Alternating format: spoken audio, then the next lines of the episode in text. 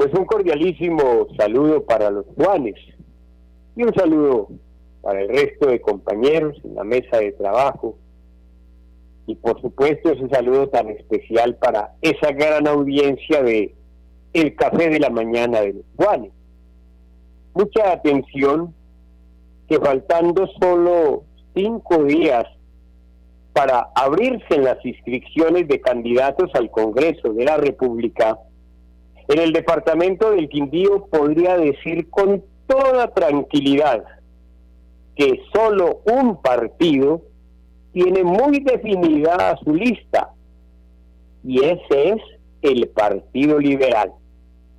De resto puedo observar que en los otros partidos todavía existen muchas dudas.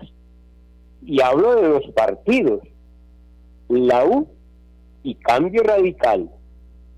Porque los otros ni siquiera han podido pasar al segundo nombre en la lista.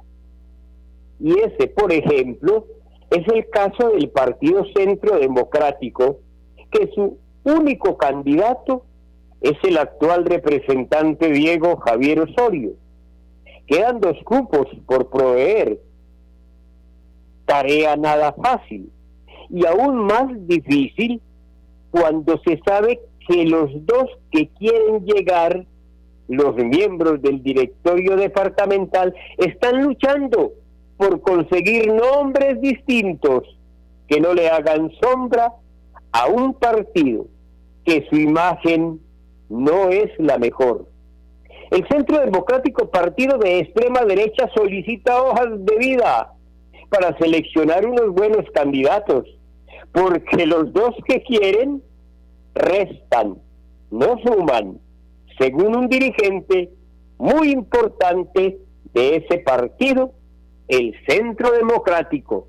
Eso está sucediendo en el cambiante mundo de la política. A la una de la tarde nos encontramos en Pido la Palabra por los Juanes. Un abrazo para todos. Buenos días.